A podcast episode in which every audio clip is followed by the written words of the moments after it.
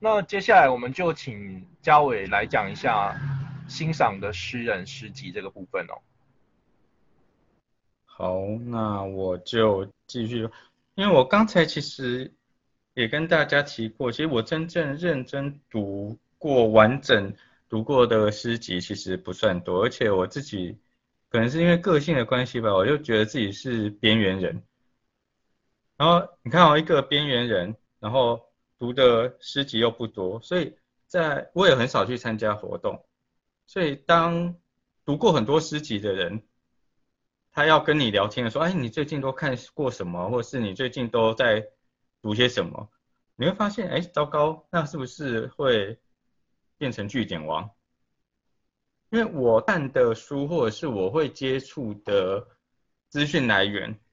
通常都是我真正现实生活上面认识的朋友。开始工作以后，我的时间就更压缩了。对，因为我的主要工作是教书嘛，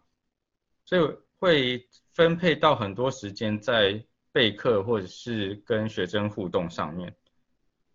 所以以下我要讲的这几个诗人或者诗集，就是我现实生活中有见过面、认识、有聊过天的，然后或者是透过他们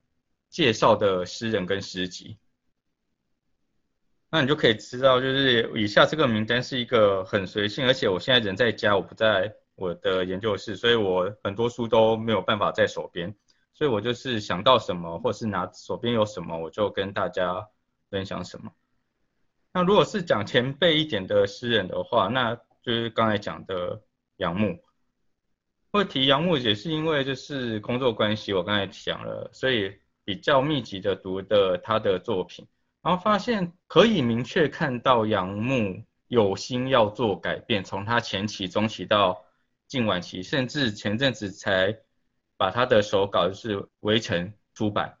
就他对于诗的态度跟修改的那一个功夫，其实我觉得他的前后期对于某种更纯粹诗的那一种，就是我并不是要真正告诉你某种形式意义上面的作品的那个表达。我觉得这是比较难去处理的，而且它已经有某一部分的在处理声音音节、韵律跟词汇上有他自己的风格跟习惯，这个是比较难真正要学。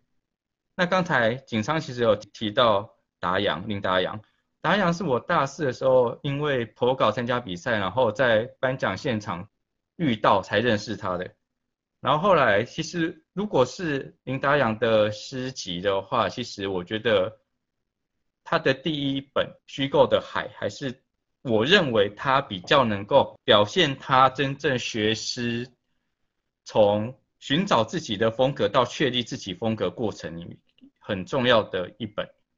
所以如果是林达阳的话，我可能会推就是虚构的海。那如果是嗯，我以后还会讲到。其他就是年纪可能跟我差不多或比我小一点的几位诗人，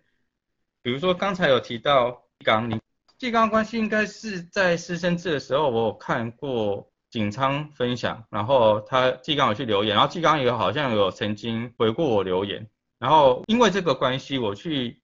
买了诗集来看，所以我现在手边有的是写真这一本嘛，然后除了他以外，还有人介绍。我是因为介绍而去买来看的，还有洪春风。洪春风是谁介绍的？洪春风是那个泽佑，郭泽佑介绍的。我跟泽佑是我在研究所旁听课的时候认识泽佑，然后泽佑的第一本、第二本诗集我手边都有。虽然说他第一本他毁其少作，他说他要把间奏所有的间奏都拿去烧掉，但是我觉得也没有那么夸张了。他的第二本。在稳定度跟成熟度上，确实是比第一本间奏稍微风格更凸显一点。所以泽佑的诗集，我觉得大家也可以有兴趣看一下。我尽量提几本不同风格的诗人或诗集。然后刚才子轩有提到金向海，金向海我那时候之所以会出七五海，是因为我我还没有成立粉专之前，我是在我自己的脸书页面上贴文。就是我把我所有写的东西，我就是像每天丢丢废文一样，就是把它丢到我的脸书页面上。然后一开始写七武海的第一集，就是以武侠小说名字的部分当做标题的，其中一部分就是十四本金庸小说里面，我写大概写快一半的时候，如果有看那个那本诗集序的时候，就是金向海有在 push 我这件事情，他说你既然都写了，然后看起来像一个系列的东西。那你要不要考虑，就是以这个当做主要的方向？所以后来才会生出《七武海》这一本。那金向海其实他的个人风格，就是你看文字就知道那是金向海。因为金向海距离他上一本到现在已经也也有一段时间了，然后他还目前没有听说他有出新新的诗集的计划。所以我在想，就是他最近会不会有另外一个考虑在做自我风格转变的部分？金夏海跟我们刚才前面提到的，不管是泽佑也好，或者是纪刚也好，或者是洪春峰也好，其实都是不太一样。然后我再简单讲两个就好，要不然我怕我占用太多时间。呃，一个是曹玉博，曹玉博的路线跟前面的几位诗人也不太一样。再加上，因为呃，我是大概几个月前去参加一个活动，就是罗志成老师的新书发表会的活动。然后在开场前有个表演节目，然后我跟曹玉博才认识。然后认识以后，虽然我很早之前就买了《我害怕乌瓦》这一本诗集，可是跟他认识以后，才发现他的诗集跟他本人给人的印象有点，对我来讲有点不太一样。然后回来以后加了他的脸书，他的脸书就有给我一种感觉，就是，嗯，这个符合他为什么可以有办法写出《我害怕乌瓦》这一本诗集，因为他是一个非常认真、大量阅读的年轻诗人，就他年纪比我小了，反正比我年轻的都是年轻诗人了。所以我在看他的脸书的，不管是翻译小说、翻译诗。就他对于国外作品的涉猎，还有同辈人作品的涉猎，其实他是一个蛮用功的诗人，而且他的新诗集好像再过一阵子就要出了，所以大家也可以期待一下曹一博的第二本诗集。我在想，应该会跟第一本的风格有一点不太一样，因为我害怕乌啊，它比较有比较多的成分是在跟。社会或者是跟某些议题，它的议题性比较重。它的第二本好像不会这么的偏议题性的东西，所以大家可以期待一下它的第二本。然后最后一个要讲的就是许许，许许的忐忑，今年的一月初的诗集，双喜出版的。那为什么提许许？就许许是一个医学院学生，就是他是一个医学背景的人。可是，如果大家有读过他的诗集的话，就可以发现他的诗集其实是不管在词汇的调动上，或者是在韵律的使用上，其实是很古典的。就如果你不说的话，不说他是医学系毕业的学生，他不是在医院工作的人，你可能会觉得他是中文系的。所以这是一个很特别，就是他本身的阅读跟他的。学校所学一点关系都没有，因为我们通常像我刚才听思彤讲，就是多数人在写学习或创作的过程里面，受学校影响或是受师友影响的程度比较大。像他这样子是自己去碰去找，然后慢慢形塑自己风格的，好像相对来讲确实是比较少一点。那许许他是一个医学院学生，可是他自己写出来的东西这么的。古典，甚至我有听到，我认识一些朋友说读许许的诗会觉得有点晦涩，就是好像很难懂。所以这个东西是一个很有趣的，就是也呼应我们前面在聊的一些主题。好，那我就简单跟大家讲，就是我觉得好像不同类型的，因为我是一个杂食性的人嘛，我就觉得说你要看书学，或者是你要欣赏别人诗的好处或优点的话，每个人的。强项不太一样，所以我自己就是多看不同的，然后因为刚好又有很多朋友是在从事这方面的，不管是创作也好，教书也好，然后社团也好，我觉得这方面对我资讯获取也是一个很大的帮助，所以我才有办法这样子，就是这么懒惰的人，还有可以接触到这么多资讯，然后因为朋友的推荐或好奇去买了这些看起来风格或者是市场受众不太一样的诗人的诗集。好，其实这次嘉伟已经为我们提到蛮多个不同面向的、不同世代的、不同风格的诗人嘛。问问说，其他人像诗童，你崇拜的诗人有哪一些？或欣赏的诗集？其实我觉得这跟年纪有关呢，然后跟创作的一个成长的状况有关呢。然后，譬如说，像我以前曾经还蛮喜欢的一些诗人，那可能随着我自己的创作累积，跟我自己的生命成长，然后可能现在看就没有那么的觉得那么的起眼了，或者是觉得如非常的，就是还是那么喜欢。我觉得这个这个应该是说，随着生命，就像我讲的，生生命跟创作的。进程有所不同，那但是我觉得比较有趣的是，我我自己的背景啦，我自己的成长背景呀或什么，以至于说我常常会有一种寻找文学文学血脉的概念，就是我可能会从这些的作家里的作品里面获得一些可能对于自我的认同感，或者是说感觉就是好像被疗愈了一样。那我自己也觉得我是一个还蛮杂食性的人，对，就是 李默应该知道啊，我的书架上面就是蛮多奇奇怪怪的书，不是完全都是文学性的。然后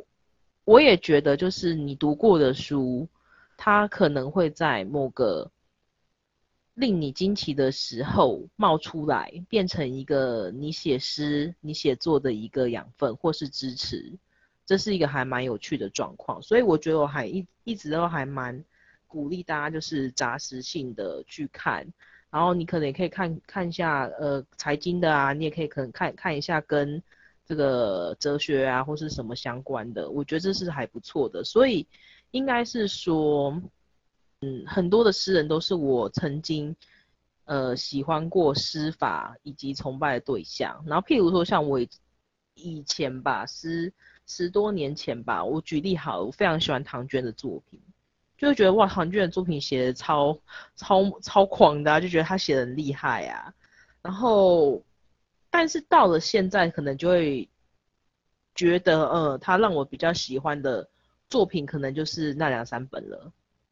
大概大概是这样。然后刚刚嘉伟提到的一些，就是呃。优秀的诗人们，就是我，我也读他们的作品，也常常觉得他们的作品是非常非常棒的，然后是非常的令人惊奇的，然后甚至可以从他们的作品中，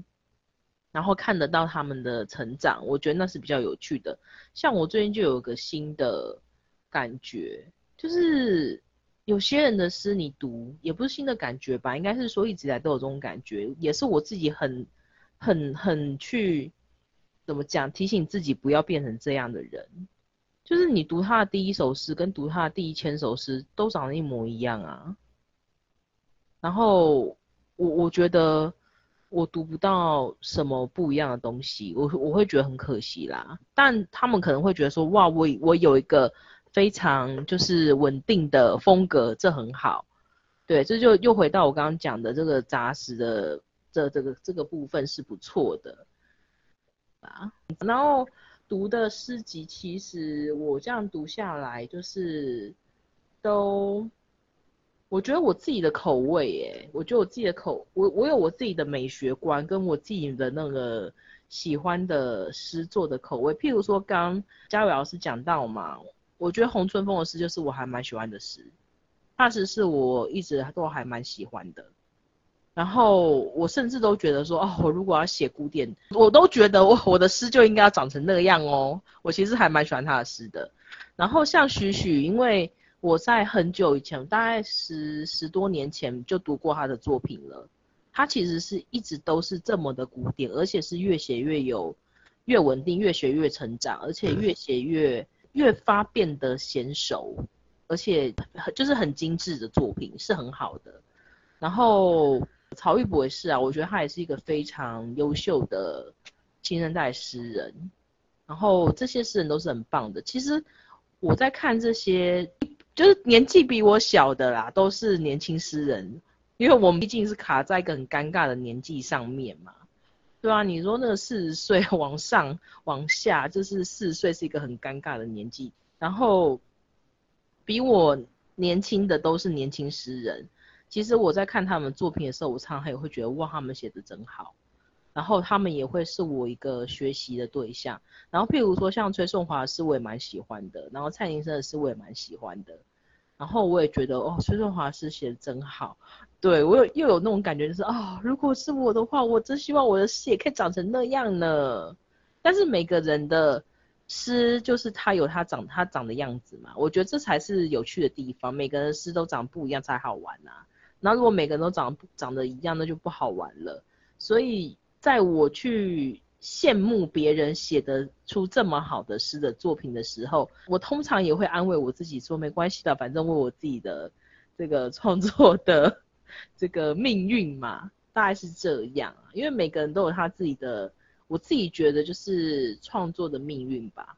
就是跟成长一样。然后你在这个阶段、这个阶段、这个阶段，对。然后譬如说像我自己的阶段是，我我可能就接下来。对我，我现在又进入一个，我自己又又觉得我现在进入一个风格转换期，我又想要换不同的方式来写作了。对我是一个比较容易腻的人啊，所以就是讲说，就是没有什么特别固定的施法对象，因为对我来说，好的坏的都是我施法的对象。我没有在打官腔，我是讲真的哦。读到。好诗，你当然会觉得哇，读了一首这么好的诗，感觉好像喝了一杯非常棒的单品咖啡，一整天的情绪啊、心情啊、精神都会非常好。但你读到坏诗的时候，然后尤其读到那种假诗的时候，读到烂诗的时候，你觉得发出一种 无名的愤怒，就会觉得哇，写怎么这么差？然后同时我都会告诉我自己，好戒之慎之，千万不要这样。如果等到我到了某个年纪，我写不出什么好作品的话，我就好好的乖乖的退下来吧，就当一个专业读者就好了。我看到其实很多所谓的前辈诗人，其实也不用讲前辈啦。就是稍微年纪比我们再大一点的一些诗人，我都看到他们作品，我都觉得说你别写了，因为你现在写只是在消耗、在浪费你早年累积下来的那些好作品跟好的声声量而已。因为你越写越差，反而越写越越写越走下坡，你不如不写。那这边我觉得又可以谈谈论到的地方，又是比较有趣的部分是，总是会有所谓的这个。迷恋嘛，迷恋于那种啊成名诗人的那种虚荣感呗，所以我觉得还是往我刚刚讲的嘛，就是我们往内跟自己比，然后往内去寻求自己，这是一个比较好的状况。